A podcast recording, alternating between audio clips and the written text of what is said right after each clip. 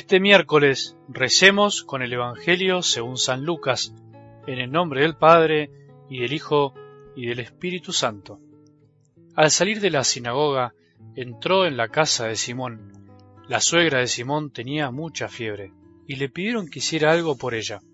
Inclinándose sobre ella, Jesús increpó a la fiebre y ésta desapareció. Enseguida, ella se levantó y se puso a servirlos. Al atardecer, todos los que tenían enfermos afectados de diversas dolencias se los llevaron, y él, imponiendo las manos sobre cada uno de ellos, los curaba. De muchos salían demonios gritando, Tú eres el Hijo de Dios. Pero él los increpaba y no los dejaba hablar, porque ellos sabían que era el Mesías. Cuando amaneció, Jesús salió y se fue a un lugar desierto. La multitud comenzó a buscarlo, y cuando lo encontraron, Querían retenerlo para que no se alejara de ellos.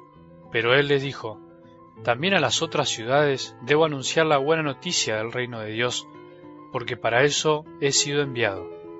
Y predicaba en las sinagogas de toda la Judea. Palabra del Señor.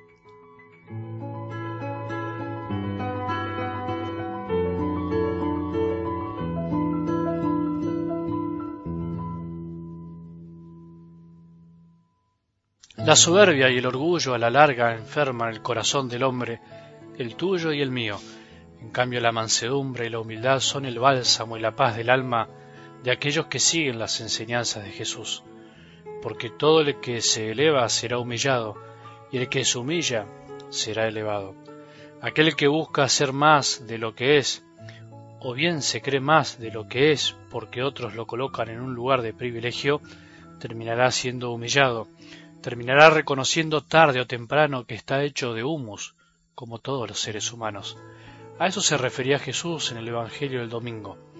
La humildad, que quiere decir reconocerse como Dios nos conoce, es la virtud que nos coloca en el lugar adecuado, en el que realmente nos corresponde, más allá de los puestos y honores mundanos que nos dan los demás y que son pasajeros. Por eso es más necesaria cuanto más arriba se está, entre comillas, según la mirada de este mundo. La palabra de Dios se transforma en consuelo del corazón, consuelo que llega a veces de manera inesperada, que cae en el alma como gota de lluvia torrencial y de golpe hace ruido, moja todo, moja como un baldazo de agua que refresca la vida y el corazón. Otras veces la palabra de Dios va consolando como gota de agua que se filtra por el techo como una gotera, lenta y silenciosamente, y va mojando de a poco, casi imperceptiblemente. Pero cuando nos damos cuenta, estamos empapados de Jesús. Sea como sea, siempre hay que escuchar teniendo esta certeza. Todo lo que escucho me hace bien, aunque al principio no parezca tanto, aunque no perciba los frutos, aunque no entienda mucho. La misma vida de Jesús es un ejemplo de lo que estoy intentando decirte. La vida de Jesús es modelo para nosotros en todas sus dimensiones. Esto no podemos olvidarlo. No solo en cuanto a su bondad, en cuanto a lo moral, a sus decisiones, sino también a su manera de encarar las cosas, por decirlo así, lo que eligió y lo que no eligió, cómo vivió, qué tipo de vida prefirió vivir, valga la redundancia. Él eligió ser hombre y vivir como un hombre cualquiera, no fue un superhombre o un dios que se hizo pasar por hombre para que creamos que era hombre. No, todo eso son desviaciones o herejías. Jesús fue Dios con todas las letras y hombre con todas las letras. Fue Dios hecho hombre y justamente ahí radica el misterio y lo más propio de nuestra fe en él. Acabamos de escuchar en algo del Evangelio algo así como un resumen, una síntesis de un día de su vida pública, en plena fama y al mismo tiempo en pleno momento de su preparación para la muerte, para su entrega en la cruz y su triunfo definitivo con su resurrección. Jesús hacía de todo un poco en un día, pero hacía todo bien y en su medida justa. Un sacerdote sabio alguna vez me dijo, nadie hace más cosas que el que hace una cosa por vez. Por ahí te estarás riendo, porque en este mundo en el que vivimos tenemos la posibilidad y al mismo tiempo el gran peligro de hacer varias cosas al mismo tiempo, haciéndonos creer que somos todos poderosos y omnipresentes. De hecho, seguro que ahora mientras estás escuchando el audio, al mismo tiempo estarás desayunando o manejando o viajando o arreglando tu habitación o mirando otras cosas o pensando el día que empieza o que termina. Son pocos los que están haciendo una cosa por vez, disfrutando verdaderamente de lo que hacen.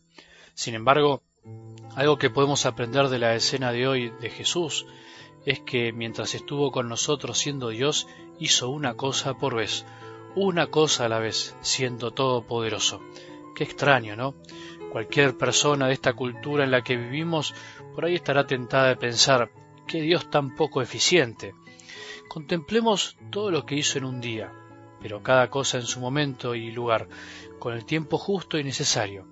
Salió de predicar en la sinagoga, curó a la suegra de Pedro, curó muchos enfermos, después expulsó e increpó a los demonios, se fue a dormir cuando tenía que dormir, se levantó temprano y se apartó a un lugar solo, se retiró cuando se tenía que retirar para rezar, no se dejó retener y se fue a otra ciudad cuando consideró que tenía que hacerlo, aun cuando aparentemente tenía muchas cosas por hacer, muchos enfermos que curar.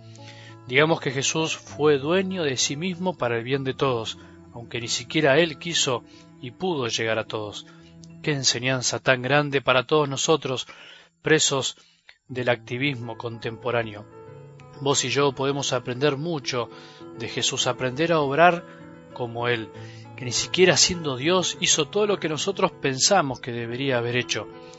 Debemos aprender a no creernos omnipotentes y autosuficientes pensando que podemos hacer todo al mismo tiempo y todo ya. Dios no es así. Él se dirigió de corazón a corazón, como debemos hacerlo nosotros, lo que podamos y nos dé el corazón. ¿Qué nos pasará en el corazón a vos y a mí que a veces pretendemos que podremos con todo? Probemos hoy, por lo menos hoy, escuchar la palabra de Dios y solo eso, por un momento, el mundo seguirá igual, nosotros podremos cambiar gracias a la escucha. Cuando se reza, se reza. Que tengamos un buen día y que la bendición de Dios, que es Padre misericordioso, Hijo y Espíritu Santo, descienda sobre nuestros corazones y permanezca para siempre.